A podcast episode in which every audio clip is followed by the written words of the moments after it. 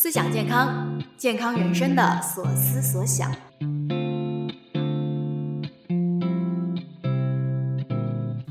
这里是 Health Crew 营养师团出品的思想健康，我们会展开说说各种健康话题。无论你有什么样的健康目标，或许可以带着一些关于生活方式的新认知，去到你想要的地方。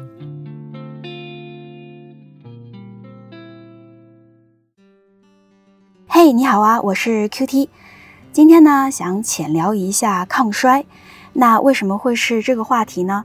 啊，因为最近啊做了好几次咨询啊，不约而同的话题呢都落在了抗衰这件事情上。那几次对话之后呢，我觉得自己也梳理了一些想法和策略。那在这里呢和你分享。你可能平时啊在生活当中会看到一些畅销书啊，一些最新的研究新闻，还有大专家的这个分析。那我今天呢是浅聊，那浅的意思是呢，我们会去聊一些伸手就摸得到的东西。那这些东西呢，你可以在实际生活当中去用，成为健康生活方式的一部分。那么剩下的那些有未知风险的啊，需要时间和进一步研究来证明可行性的，我们知道大概的方向啊，hold on，边走边看，边听边想，好不好？抗衰，抗衰。对抗衰老的意思，对吧？那我不知道你对抗衰这个事情是怎么看的啊？大部分人的诉求，我在这边啊粗暴的分成两类，一种呢是希望看起来更加年轻，所以呢现在医美是一个女生在某个阶段好像绕不开的，或者如果不知道的话，大概率会被朋友科普的这么一个话题啊。还有像说啊，是不是能够接受自己自然衰老啊，也变成一个很热门的讨论。那总结起来呢，这些都是一个呃外在的诉求，而另外一种啊是希望自己的寿命可以更长，年长之后的生活质量可以更加高。这种呢相比较就是一个内在的诉求了，对吧？我们知道个人的寿命其实啊基因是有一个上限的，也就是说后面你怎么去努力，只能接近这个上限，而不能突破。老年医学的学者啊，把一百零五岁以上就定义成极端长寿了。那上限在哪里呢？如果你看到一些健康科普书籍，它啊可能会提到人类的细胞分裂次数大约是五十次，那平均每次分裂的周期大概是两点四年啊，所以用五十乘以啊两点四，人类的自然寿命大概就是一百二十岁左右。这些描述啊，都是基于海弗利克极限来说的。啊，海弗利克是美国微生物学家的名字，他的全名叫做啊莱奥纳多·海弗利克。他在一九六五年的时候呢，啊发表了理论，指出人体体内的细胞在分裂五十六次以后就会消亡。那临床医学倾向于认为，这就是导致我们的身体衰老死亡的原因，也就是五十六次是人类细胞自行分裂维系身体新陈代谢周期的一个极限。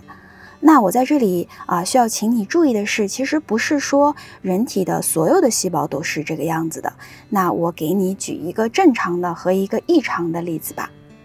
那在正常情况下呢，比方说小肠上皮细胞，它其实只有两到三天的寿命，所以我们每年需要更新上百次。啊，再举一个异常情况的例子，比方说我们知道肿瘤细胞。或者说叫做癌细胞，它的一个特点啊，就是会无限的增殖，对吧？它的分裂次数就可以超过我们刚才说的五十六次这个上限。那落到我们每个人，我们也会有一个自然寿命的上限。我们每个人的基因背景不一样，所以会让我们有一个个性化的自然寿命上限。像我们刚才提到的，呃，一百零五岁以上极端寿命的这个老人啊。在实际的生活当中，我们发现他就是有一个家族聚集性，所以我们知道遗传应该是一个非常重要的因素。那除了遗传之外呢，其实还有很多别的相关因素。现在呢，有各种各样的模型去说预测个人的寿命上限，包括现在非常火的表观遗传学时钟啊，我们通过基因检测来获得甲基化情况去做模型分析。呃，这个是有成本的，对不对？而且并不是对所有人都是可及的。所以呢，我在这里啊，给大家提供几个特别实惠的 mark。因为本来到底什么样的模型预测会更加准确，目前看起来还是一个黑盒子。所以呢，下面我提到的这三个 marker 也并不是说怎么准确，而只是说特别方便啊，没有成本，你可以马上去自检。第一个就是我们的基础体温，如果常年正常偏低的话，可能你的自然寿命就会更长。第二个 marker 是血压，如果你常年是正常偏低的，可能你的自然寿命就更长。第三个是我们的静息心率，如果常年偏低的话，可能自然寿命就更长。那在你身边有这样的例子吗？比方说你认识的高龄老人，是不是有这样的特点？哎，基础体温低，血压比较低，然后呢，静息心率相对比较低。欢迎你留言分享哦。下面呢，我们来说一说通过努力啊去延长寿命这件事情。我觉得啊，有两个层面，这个呢没有什么共识啊，是我自己的理解。那么你听的时候呢，就当是朋友之间来讨论这个事情，可以吗？好，那这两个层面是哪两个呢？第一个是对抗死亡率特别高的疾病，特别是那种急性事件，比方说像是重大的感染啊、心血管事件啊、交通事故等等，呃，都是会导致猝死的，生命就突然停留在那一刻。那么这些事情，我们应该怎么样去最大程度的避免呢？啊，WHO 健康促进分会给过我们十二条原则，我在 show notes 里面呢会把 WHO 的这张图啊给大家贴出来。我们在这边快速的过一下这十二条，好不好？也就是说，如果你想要健康活得长，去避免那些啊重大的会导致猝死的事情，那我们应该怎么做？第一条啊，它就是说要吃健康饮食；第二条呢是规律运动。第三条呢是啊注射必要的疫苗，第四条是不要用任何形式的烟草，这里包括传统的烟草和电子烟。第五条是尽量去避免或者是减少酒精的摄入。第六条是跟压力管理相关的啊，尽量去保持一个啊比较好的心理健康状态。第七个呢是保持良好的个人卫生。第八条呢。它是关于驾驶的，不要超速或者是酒驾。第九条呢，接着驾驶去说，说驾驶的时候应该系安全带啊，在骑自行车的时候应该戴头盔。第十条呢是安全的性行为。第十一条规律查体，以及最后一条母乳喂养。上面这些事儿呢，如果咱们都干得挺好的，咱们也会有一个自然衰老的过程，对吧？所以第二个层面呢是对抗衰老。啊，像有些百岁老人，他们走到生命最后一刻的时候，其实就是重要的器官衰老到停止运作，但是他其实并没有那些基础疾病在身上的，比方说像我们比较常见的高血压、糖尿病这些。那么衰老本身它是不是一种病呢？其实这是一个非常具有争议的问题。国际疾病分类第十一次修订本当中有一个基本定论。这个修订本简称 ICD 十一，哎，你就把可以把它理解成这个 WHO 搞的这个疾病分类黄页啊。在二零一八年的时候呢，ICD 十一增加了一个代号叫做 MG 二 A 的病名，Old Age，翻译过来呢就是衰老，定义呢是不包括精神紊乱和阿尔兹海默病在内的老化，并且啊建议各国从二零二二年一月一日起采用。那在二零二二年的时候啊，《柳叶刀健康长寿》就发表了一篇评论，这篇评论的题目叫做《衰老是疾病吗》。讲的就是国际临床医生小组对 ICD 十一当中衰老这个分类提出了质疑。哎，他们希望这个世界卫生组织啊能够同意撤回“衰老”这个词，用一个更加恰当的词组来定义这种疾病分类。他们提议这样子去描述啊，这个定义这样子去改，说叫做与增龄相关的内在能力的下降。至于它算不算一种疾病，为什么会有争议呢？目前呢有这么几个点啊，第一个是说衰老是所有人都要经历的一个过程，而不是只有某些人经历的状态，对吧？所以它并不能算算作一种病。第二个是说，我们目前并没有像其他大部分疾病那样的一个诊断标准，比方说有一些指标或者是生物标志物来诊断衰老。那有些学者还提到了一些社会学的因素，比方说年龄相关的歧视啊，还有跟社会保险的一些矛盾等等。但是无论如何啊，目前的学术界普遍认可将衰老看作是一个病理过程的，那么对它干预就是合理的。这个啊，就是各种抗衰疗法的一个法理基础。如果你去搜索开源信息的话，那我们的关键词是衰老 （aging），抗衰呢叫做 slow aging，还有叫做 rejuvenation。重返年轻啊，有的新闻呢会把它翻译成返老还童。那我在前几期的时候啊是有提到过一个新闻，标题是啊四十五岁男富豪实现返老还童，说的就是这个美国硅谷科技大佬 Brian Johnson，他一年花费两百多万美元去严格执行了一套包括饮食、运动、医学监测的生活方式。这个生活方式呢被他取了一个名字，叫做 Blueprint 蓝图计划。这个计划的一个目标就是让身体变得更加年轻，或者我们叫做逆生长。他自己呢，把自己所有的饮食、运动、睡眠等等的细节呢，都发布在了个人网站上。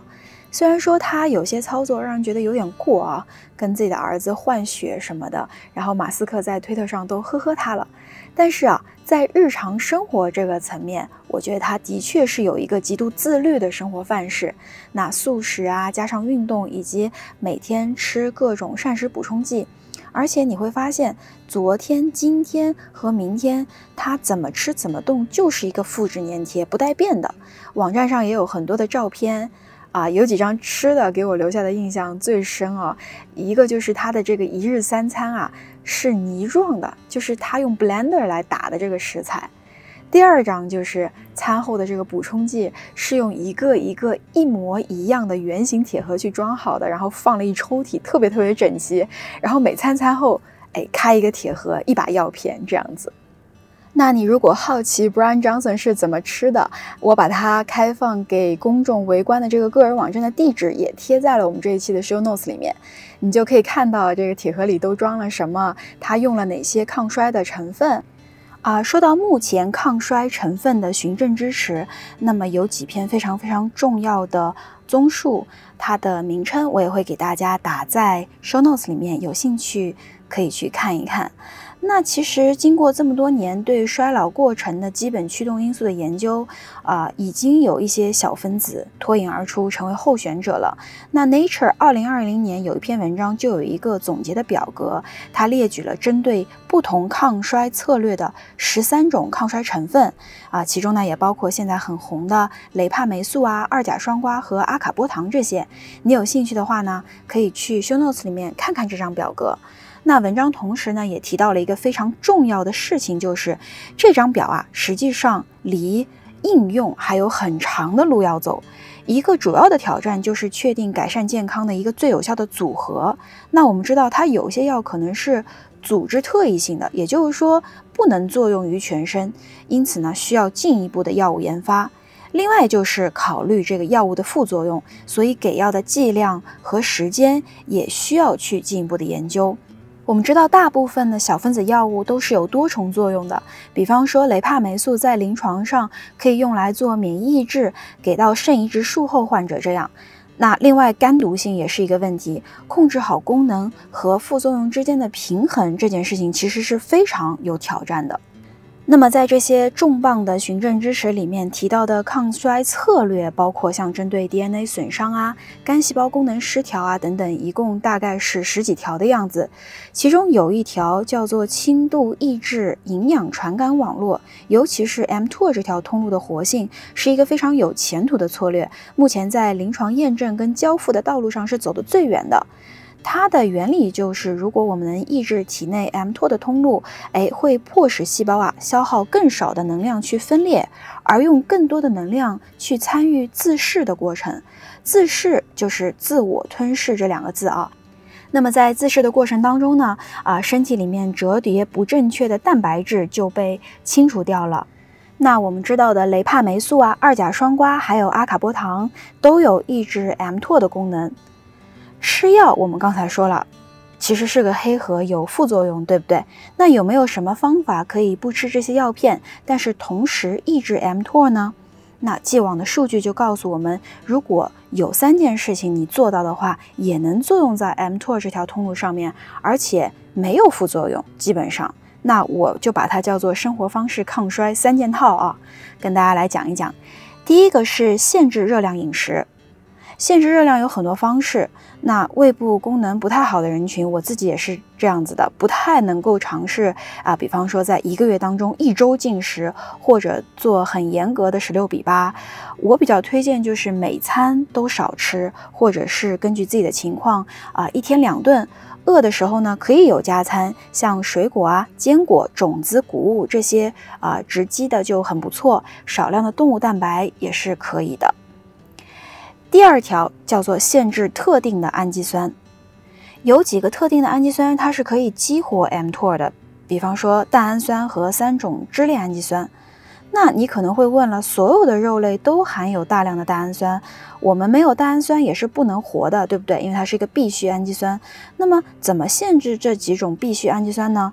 那我觉得直击饮食就是一个比较合适的策略，拿植物蛋白啊去替掉一些。部分我们动物蛋白的这个摄入，其中豌豆蛋白是我相对比较推荐的。那这个话题呢，我想后续单独做一期来做讨论。这是第二条，限制特定的氨基酸。第三条呢是提高心肺能力的运动。哎，当你感觉一项运动有挑战性的时候，你就会知道你是在做剧烈运动。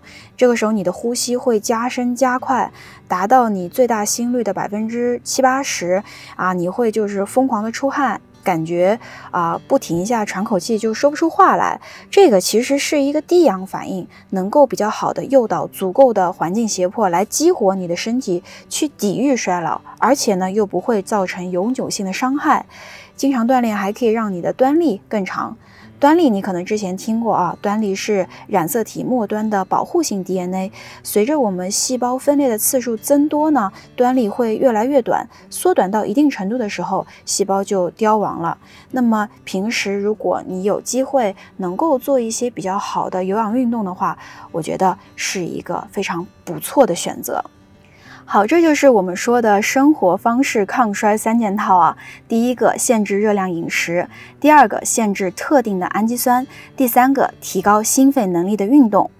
那如果在三件套的基础之上，你还想额外再获益的话，嗯，再给你两条。第一条是记住寒冷这件事情，啊。冷疗可以增加我们身体里棕色脂肪的功能。其实，呃，我刚才提到的这个限制热量饮食也是会降低核心体温的。不过，这里要提醒大家的是，适度是关键，一定要防止冻伤这种。那在秋冬季的时候，我们不要忘了啊，我们女生啊，特别是女生，不要忘了护着自己的小肚子和膝盖。但是秋裤可以不急着穿。第二条呢，就是说，如果你非要选一些补剂的话，可以考虑非处方的，但是也是在表单里的长寿相关膳食补充剂。那么既有循证支持，风险又是可控的。其实不同的科学家也都有各自喜欢的东西啊，什么是最佳组合，谁都不知道。啊，中信出版社今年四月份的时候出了一本新书，叫做《老而不衰的科学》。它的作者呢是衰老领域的计算机生物学家安德鲁斯蒂尔。他书里面就提到过这样一句话：现在并没有一种药物可以延长健康寿命，即使是明星二甲双胍阿司匹林都不是绝对的安全方法。总体来说呢，人类对老龄化的转化研究还处在相对比较早期的阶段。但是我们看到的各种重磅的文章，代表了老龄化研究向前迈出了很重要的一步啊。其他东西呢，咱们边走边看。无论如何。我觉得健康生活方式永远是打底的这样一个方案。那当你现在在听思想健康这个专栏的时候，有的时候呢，你可能会收获一些哎新鲜的视角和健康行为啊。有的时候你听到的结论就是类似于啊不要吸烟啊，尽量减少酒精摄入啊，规律运动这样。我把它叫做正确的废话啊，就一些老生常谈的东西。那为什么说是正确的废话呢？是因为你就算知道了。但是也很难做到，对不对？而这些啊，恰恰是那些高端抗衰方式的打底准则。那想要对抗衰老，就必须知道这是一个长期的目标，呃，不可能是靠吃一片药片来解决问题的。那我们在思考这件事情的时候，其实我们已经在解决问题的过程当中了。有句话怎么说来着的？我们总会找到一种方式和自己的身体和解。思想健康，希望能够陪伴你去做这样的思考。好，今天这一期就到这里啦，我是 Q T，欢迎你订阅思想健康，推荐给家人和朋友，让他们知道你现在正在想着他们。我们下一期见哦。